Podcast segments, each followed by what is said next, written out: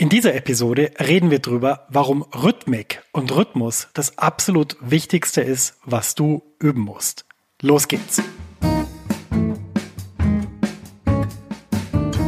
Herzlich willkommen zur 103. Episode von Max Guitar Hangout auf maxfrankelacademy.com mit mir, Max Frankl. In diesem Podcast helfe ich Gitarristinnen und Gitarristen, große Fortschritte auf der Gitarre zu machen, ohne sie mit Tonnen von Material zu überfordern.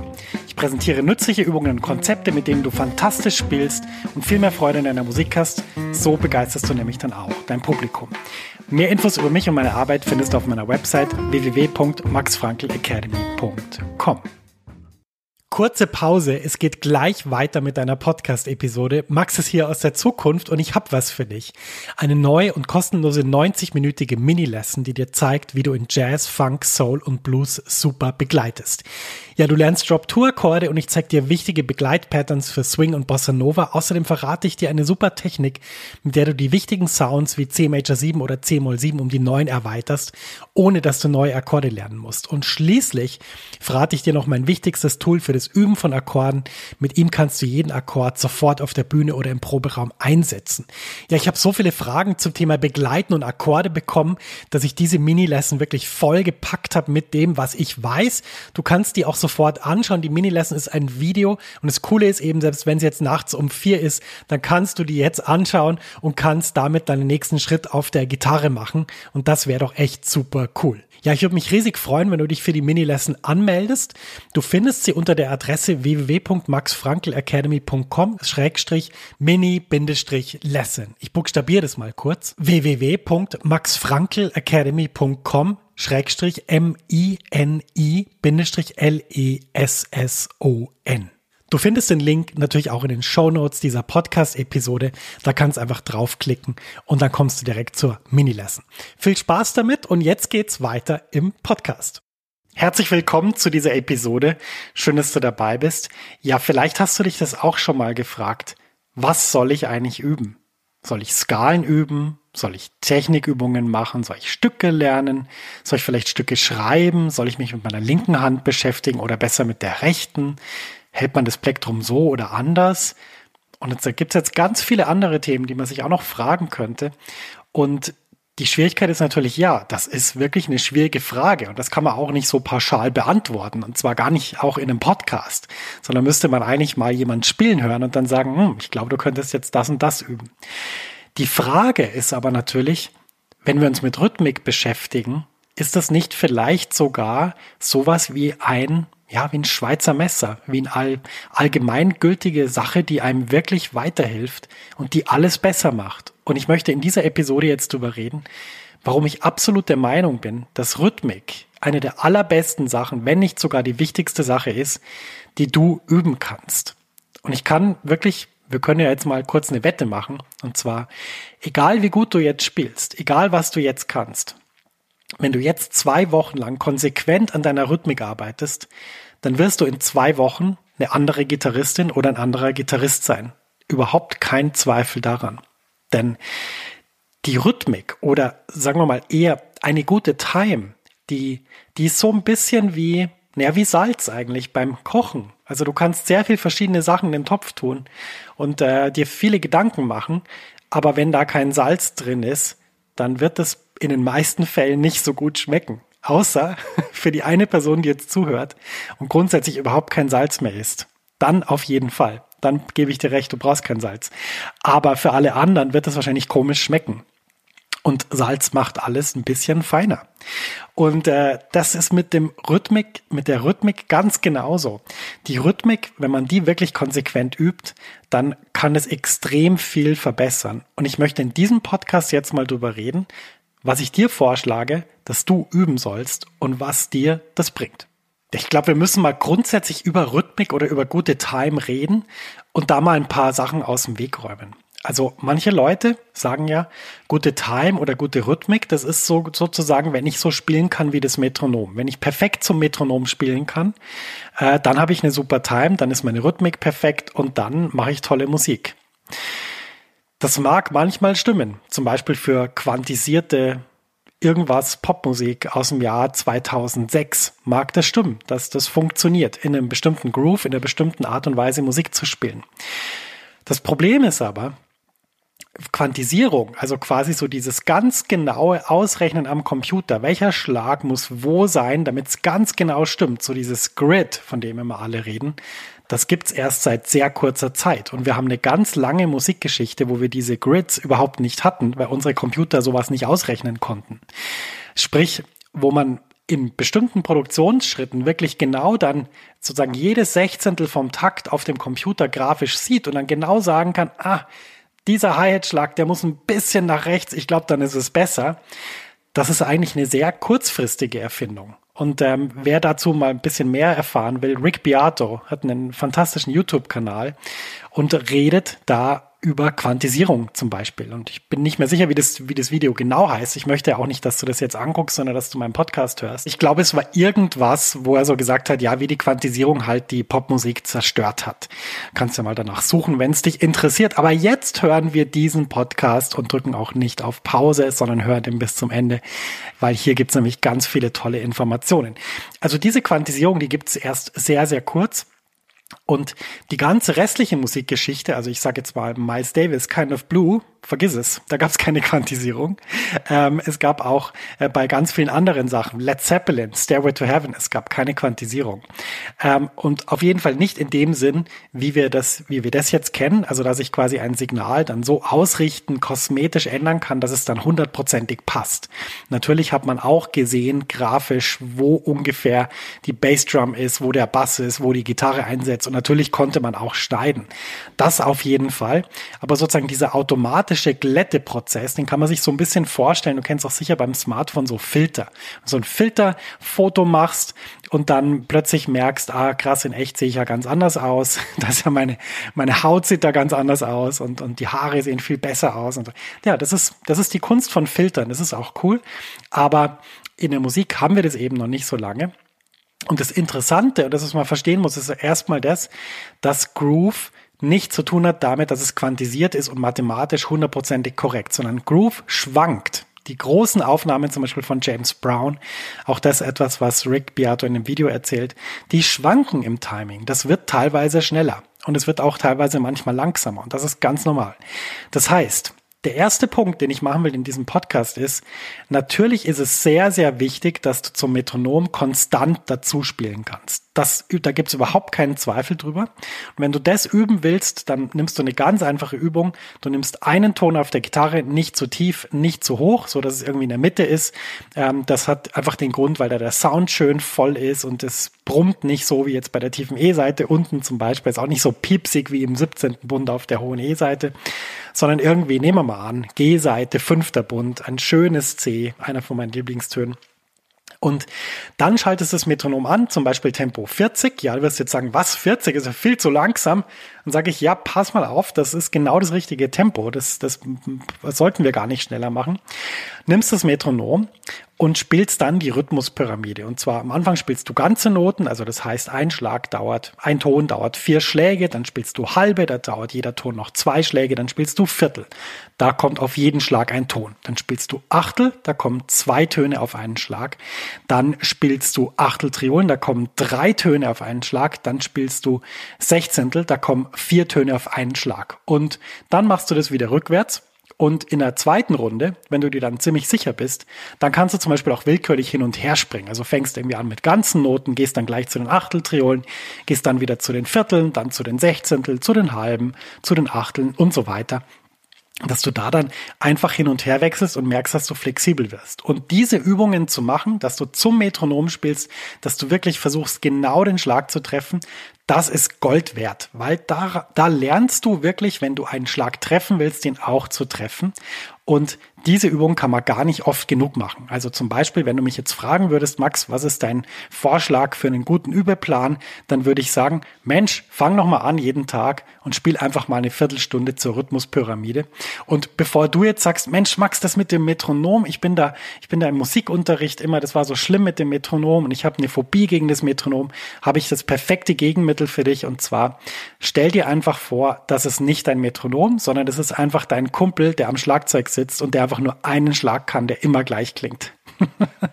Mit dem Vorteil, dass der Kumpel aber nicht die ganze Zeit dazwischen redet, Punkt eins, und dem Vorteil, dass der Kumpel unglaublich tight ist. Und wenn du es dir so vorstellst, ähm, dann macht es auch total Spaß, zu diesem Metronom zu spielen. Du kannst auch mit dem Metronom ein Gespräch anfangen. Das Problem ist halt, es wird halt nicht antworten. Aber so habe ich das immer in meinem Kopf gedreht. Ich habe immer gedacht, Mensch, das ist einfach ein Drummer, der jetzt, der jetzt einen Sidekick spielt auf der Snare. Und das fand ich super und es hat Spaß gemacht. Also in dem Sinn machst du das so, äh, übst da mit der Rhythmuspyramide und dann, ja, dann bist du schon einen guten Schritt weiter. Aber dann gibt es noch ein paar Sachen, über die wir reden müssen und das klären wir jetzt gleich im nächsten Block. Ja, jetzt haben wir also mit Metronom geübt und wirklich jeden Tag eine Viertelstunde. Wenn du das zwei Wochen machst, dann wirst du merken, Mensch, da habe ich ganz schön Luft nach oben bei bestimmten Sachen. Und dann wirst du vielleicht auch merken, Mensch, der Wechsel von Achtel zu Achteltriolen, der fällt mir richtig schwer. Und der Wechsel dann von den Achteltriolen zu den Sechzehnteln, der geht besser, aber der ist auch nicht so, dass ich das immer sofort spielen kann. Und dann hast du schon sehr viel über dich selber gelernt, über deine Time, über deine Rhythmik. Und wenn du das zwei Wochen machst, kann ich wirklich, unterschreibe ich jetzt hier, Blanco, dann bist du nach zwei Wochen wieder einen großen Schritt weiter in der Musik.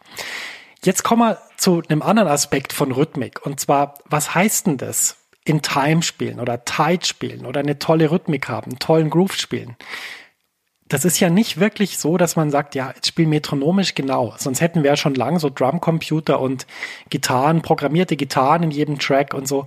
Das gibt's natürlich schon, aber es ist auch oft so, dass man so dieses Menschliche will, was eben doch noch eine gewisse, wie soll ich sagen, eine gewisse Schwankung zulässt und was auch, was auch nicht so äh, gerade ist, zum Beispiel wie jetzt ein programmierter Track und nicht so leblos. Ähm, und da kommen wir jetzt zu, einer, zu, einem anderen Bereich von Rhythmik, der ganz wichtig ist.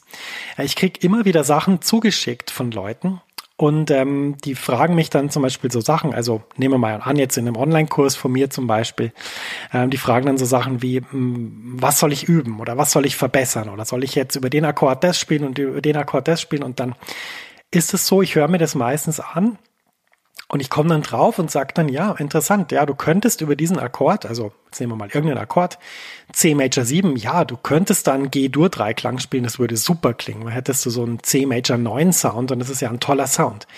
Aber lass uns nochmal zurückgehen. Schick mir bitte mal ein Solo und improvisier mal ein bisschen über diesen C Major Akkord. Und was dann passiert, ist wirklich interessant, weil, also ich will jetzt nicht sagen, dass man das replizieren kann, dass es immer so ist, aber es ist oft so gewesen, es ist eine, eine Beobachtung von mir, ähm, dass wenn ich dann das Solo anhöre, dann fällt mir ganz oft auf, Mensch, am Phrasing und an der Rhythmik, da kann man wirklich noch viel rausholen, weil eigentlich ist alles ziemlich gut der Sound ist gut, ähm, die Ideen sind gut, ähm, auch, auch so das, das ganze, wie soll ich sagen, die, die ganze Aussage der Phrasen, eigentlich ist alles gut. Aber die Rhythmik, da kann man noch was rausholen. Und ich glaube, ähm, da können wir jetzt auch in diesem Podcast ganz viel lernen und da kannst du jetzt auch, glaube ich, sehr viel mitnehmen. Das Beste, was ich über Rhythmik gelernt habe, habe ich von zwei Leuten gelernt. Und zwar von Hubert Nuss, dem Pianisten, der auch in Köln unterrichtet. Ein unglaublich toller Lehrer, den ich damals beim Landesjugend Jazzorchester hatte ähm, in Bayern, den ich sehr früh kennenlernen durfte in meiner Laufbahn. Da war ich wirklich komplett am Anfang und das war wirklich fantastisch und toll, den, den zu hören, was er gesagt hat. Und der andere war Wolfgang Mutspiel. Auch er hat wahnsinnig viel Wert auf Timing gelegt. Und ich habe zwei Sachen für diese Episode jetzt rausgesucht.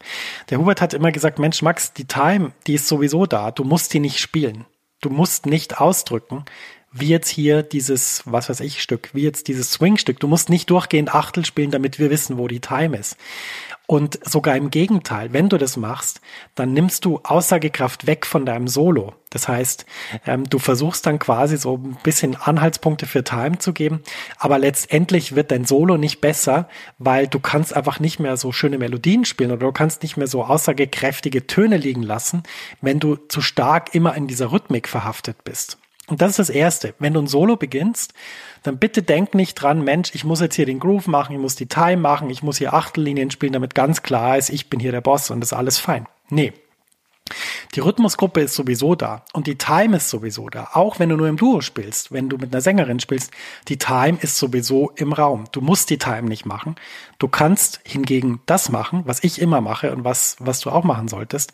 Du kannst einfach spüren, die Time ist da und ich schaue jetzt, wo möchte ich jetzt meine Schwerpunkte setzen. Das heißt, die Time, die läuft sowieso durch und meine Schwerpunkte, die sind wo ganz woanders zum Beispiel. Das ist vielleicht ein ganz langer Ton am Anfang, der einfach ausgehalten wird. Und wenn du das machst, dann kommst du sofort in einen anderen Bereich vom Solospielen. Aber nicht nur das, deine Time wird natürlicher. Denn hast du schon mal zum Beispiel versucht, ähm, das kennst du sicher, wenn jetzt jemand daneben sitzt, der noch keinen Führerschein hat und du dann sagst, komm, ich zeig dir jetzt mal, wie man richtig rückwärts einpackt. Hast du es dann geschafft? Wahrscheinlich nicht. Und warum hast du es nicht geschafft? Ja, genau aus dem Grund, weil du es viel zu stark wolltest, weil jemand dir zugeschaut hat, weil du unter Druck warst, weil du nervös warst. Und deswegen hast du es nicht geschafft. Und wenn die Person dann aussteigt und, und du dir denkst, mein Gott, hätte ich lieber nichts gesagt. Und am nächsten Tag äh, musst du in irgendeine Parklücke rein und machst es meisterhaft. Auf den, auf den dritten Zug stehst du perfekt drin und ist alles fein und du hast nicht mal überlegt. Dann weißt du, dass ich recht habe in diesem Podcast. Denn das ist genau die Situation, von der ich rede. Wenn du es dann forcierst, dann funktioniert es nicht. Und mit der Rhythmik ist es ganz genauso im Solo. Das heißt, mein Tipp, wenn du ein Solo beginnst, versuch nicht die Rhythmik zu machen. Die Time ist sowieso da. Du setzt dich einfach nur drauf und denkst in Melodien und melodischen Ideen und denkst erstmal gar nicht aktiv an die Rhythmik. Und dann wirst du merken, wie stark dich das befreit von dieser Bürde, dass da jetzt die Time ist und ich die Time jetzt machen muss und wie viel besser du improvisieren können wirst. Ähm, ja, probier das mal aus. Kannst jetzt gerade nicht, ich weiß, bei der nächsten Probe zum Beispiel könntest du das machen. Und ähm, dann bin ich gespannt, ob du dich dann meldest bei mir. Da kommen wir noch am Ende der Podcast-Episode dazu. Aber probier das mal aus. Und wenn du das ausprobiert hast, dann sage ich dir jetzt noch einen Aspekt, der auch noch sehr wichtig ist beim Thema Rhythmik. Wenn wir von Rhythmik reden, dann spielen wir immer mit anderen Leuten zusammen. Außer natürlich, wir geben Solo-Konzert. Okay, dann nicht. Aber ich nehme jetzt mal an, dass äh, 99 Prozent deiner Gigs nicht als Solo-Konzert stattfinden. Jedenfalls ist es bei mir so. Und ich denke mir, dass es bei dir auch so ist, weil halt der große Spaß am Musik machen natürlich ist, dass man mit anderen Leuten Musik macht und nicht nur einfach, ja, wie soll ich sagen, alleine auf der Bühne sitzt. Auch wenn das auch cool ist. Man hat das ganze Wasser im Backstage für sich, die ganzen äh, Schokoriegel da kann man aufessen. Man ist äh, alleine im Hotel und kann Fernsehen. Äh, und was kann man noch alles machen? ja, man kann einfach den Tag über machen, was man will. Man ähm, sitzt nicht mit sechs Leuten in einem VW-Bus und fährt durch die Gegend. Auch das hat natürlich Vorteile, aber zurück zum Thema. Ähm, ich denke, die meiste Zeit werden wir halt mit anderen Leuten auf einer Bühne verbringen. Und da ist es ganz wichtig, dass du verstehst, dass es sowas wie die perfekte Rhythmik nicht gibt. Denn eine Band ist immer ein Zusammenspiel von unterschiedlichen Stilistiken, von unterschiedlichen Arten zu spielen. Und es gibt nicht diese perfekte Kombination. Man kann nicht sagen, wenn der so spielt und der so spielt, ist es perfekt. Das gibt's nicht, sondern es ist so, wenn jemand so spielt, dann funktioniert es, wenn du eher so spielst und es funktioniert vielleicht schlechter, wenn du so spielst. Aber da gibt's keine Regeln dafür. Es gibt kein Jazz-Zusammenspielbuch. Das Jazz-Zusammenspielbuch ist noch nie geschrieben worden. Und warum ist das nicht geschrieben worden? Weil man das gar nicht könnte. Man könnte auch nicht beweisen, dass es funktioniert. Und deshalb, und das ist ganz wichtig, in dem Moment, wo du mit Leuten spielst, ist für mich ganz wichtig, ich nehme einfach nur wahr, wie es mir geht mit der Musik, die gerade passiert und wie gut ich mich ausdrücken kann. Und dann wirst du merken, es gibt Menschen, mit denen kannst du super zusammenspielen und jeder Ton ist eine große Freude. Und es gibt Menschen, mit denen kommst du auf keinen grünen Zweig, du weißt aber nicht warum. Das kann zusammenhängen zum Beispiel mit dem Schlagzeug. Es gibt bestimmte Arten von Schlagzeugbecken, die machen eher so einen, wie soll ich sagen, so einen hohen Crispen-Sound. Dann gibt's welche, die sind so ganz dunkel. Dann gibt's welche, da hört man den Attack sehr stark. Dann gibt's welche, da hört man den Attack fast überhaupt nicht. Hat auch mit den Sticks zu tun natürlich. Dann gibt's welche, äh, bestimmte Schlagzeuge legen so Ketten auf die, auf die Becken. Dann, dann gibt es so einen durchgehenden Sound. Das ist alles eine Frage der Kombination. Und wenn du in dem Moment sozusagen, wo du spielst, dir dann das so vornimmst, als möchte ich rhythmisch genau super mit dem zusammenspielen und genau tight und das und das, dann wird es auch wieder nicht funktionieren. Das heißt, in dem Moment, wo du mit jemandem zusammenspielst, konzentriere dich einfach nur drauf, einfach im Moment zu sein, zuzuhören und wie soll ich das sagen, wenn ich mit jemand zum ersten Mal spiele, das habe ich in New York viel gemacht, da war es halt immer so, ich hatte den Kumpel von mir, der hat gesagt, hey, kommst du morgen um drei auf eine äh, Jam-Session vorbei? Dann habe ich gesagt, ja klar, bin ich da. Und dann kam irgendjemand, also kam immer unterschiedlich, ein Drummer aus Irland, ein Drummer aus New York, ein Drummer aus Miami, ein Drummer aus Florida, ein Drummer aus Chile, ein Drummer aus äh, Argentinien lauter unterschiedliche Leute. Da hat man gesagt, hey, ich bin Dings, ich bin Dings, ja, hallo, schön, dass du da bist. Kaffee und dann, hey, was spielen wir? Und dann war es so, ja, okay, all or nothing at all oder hast du vielleicht ein eigenes Stück dabei? Ja, ich habe hier ein eigenes Stück dabei, fünf Achtel, schau mal, das geht so und so und so. Und dann spielt man. Das ist das, das ist das Wunderbare am Musikspielen. Man spielt einfach. Und in dem Moment, wenn du einfach spielst, was ich versuche als Musiker, als Gitarrist in dem Moment ist, ich versuche einfach nur die Musik besser zu machen. Ich höre, was passiert und ich denke nur nach, wenn, wenn sozusagen, wenn irgendwas ist, was komisch ist, wenn mein Kabel bricht oder wenn irgendwie meine Gitarre runterfällt oder keine Ahnung, was nicht passiert ist. Aber ähm, dann denke ich, aber ich denke nicht während des Spielens. Während des Spielens denke ich einfach nur in so einem Gefühl, dass ich höre, was die anderen machen und ich denke einfach nur, ja, ich lasse mich einfach irgendwas spielen, was dazu passt, was, was irgendwie interessant klingt oder spannend klingt, was einfach passt. Es ist ein bisschen so, wie wenn du jetzt einkaufen gehst und immer du bist im Einkaufsladen und du weißt halt, ja, okay, also meine Jeans sind meistens so dunkelblau und gehst du so durch die Dinger und überlegst so, ah, welches Oberteil passt denn da dazu? Keine Ahnung, ja, da könnte weiß passen, könnte vielleicht grau passen, ja, so Gelb passt vielleicht auch, dann sieht man aus wie Ikea, das ist vielleicht nicht so gut. Rot, ah, nee, rot und blau, weiß ich nicht, muss man, muss man drauf achten. Ähm, aber wenn du das machst beim Spielen, wenn du sozusagen sagst, hey, es gibt verschiedene Möglichkeiten, ich kann verschiedene Sachen machen, ich kann mal einen Akkord liegen lassen, ich kann mal ein bisschen mehr spielen, ich kann weniger spielen, ich kann vielleicht überhaupt, überhaupt nicht spielen. Der Saxophonist spielt sein Solo und ich lasse ihn alleine und der Saxophonist denkt sich, yes, genau, endlich kann ich mal die ganzen Harmonien klar machen. Und dann kommst du im super Moment, kommst du wieder rein und dann denkt er sich, yes, das ist genau der richtige Moment, wo du jetzt wieder reinkommen musst. Hey, was für ein super Gitarrist. Und wenn du die ganze Zeit begleitet hättest, dann hätte er sich gedacht, oh Mann, jetzt spielt er so viele Akkorde, ich kann ja hier gar nicht spielen, Mensch. Spiel doch nicht immer alle Changes und alle Tensions schon, bevor ich sie äh, mir überlegt habe, dass ich sie jetzt spielen will. Also das ist immer eine Frage der Chemie. Und ich kann dir nur raten, in dem Moment, wo du in der Musik bist, denk nur in dieser Kategorie. Was kann ich machen, was die Musik weiterbringt, was zu dem passt, was die anderen gerade machen? Und du hast ja den riesen Vorteil, wenn du Gitarre spielst, dass du nicht jetzt wie eine Bassistin oder ein Bassist sofort vom ersten Moment in einem Stück immer spielen musst und dauernd spielen musst, weil sonst sich alle fragen, was ist denn jetzt los? Also das ist ein riesiger Vorteil. Nutzt diesen Vorteil. Und das hat ganz viel mit Rhythmik und mit Time und mit Zusammenspiel zu tun. Und ich möchte am Schluss noch in dieser Episode formulieren, was ist das Ziel, wenn wir in der Band spielen? Ganz klar. Wir wollen, dass die anderen besser klingen. Wir wollen, dass wir toll klingen. Wir wollen, dass die Musik besser klingt. Und das war jetzt nicht geplant, aber genau das spreche ich in meinem Begleitkurs die ganze Zeit an. Ist mir jetzt gerade wieder aufgefallen, weil ich viel an den gedacht habe in letzter Zeit. Ähm, genau das ist was, was ich, was ich immer wieder im, im Kurs auch erwähnt habe und immer wieder zeige, wie ich das mache selber. Also letztendlich komme ich wieder auf die gleichen Themen zurück. Es soll jetzt hier nicht über den Begleitkurs gehen in, in diesem Podcast, sondern wirklich drum, was kannst du machen mit deiner Time, was kannst du üben. Und ich glaube, wenn du das umsetzt, was ich jetzt hier in dieser Episode erzählt habe, was willst du dann noch mehr machen? Also natürlich kannst du dann noch kompliziertere Sachen üben. Ich gebe dir gerne auch Übungen dafür. In der Facebook-Gruppe zum Beispiel können wir über sowas reden.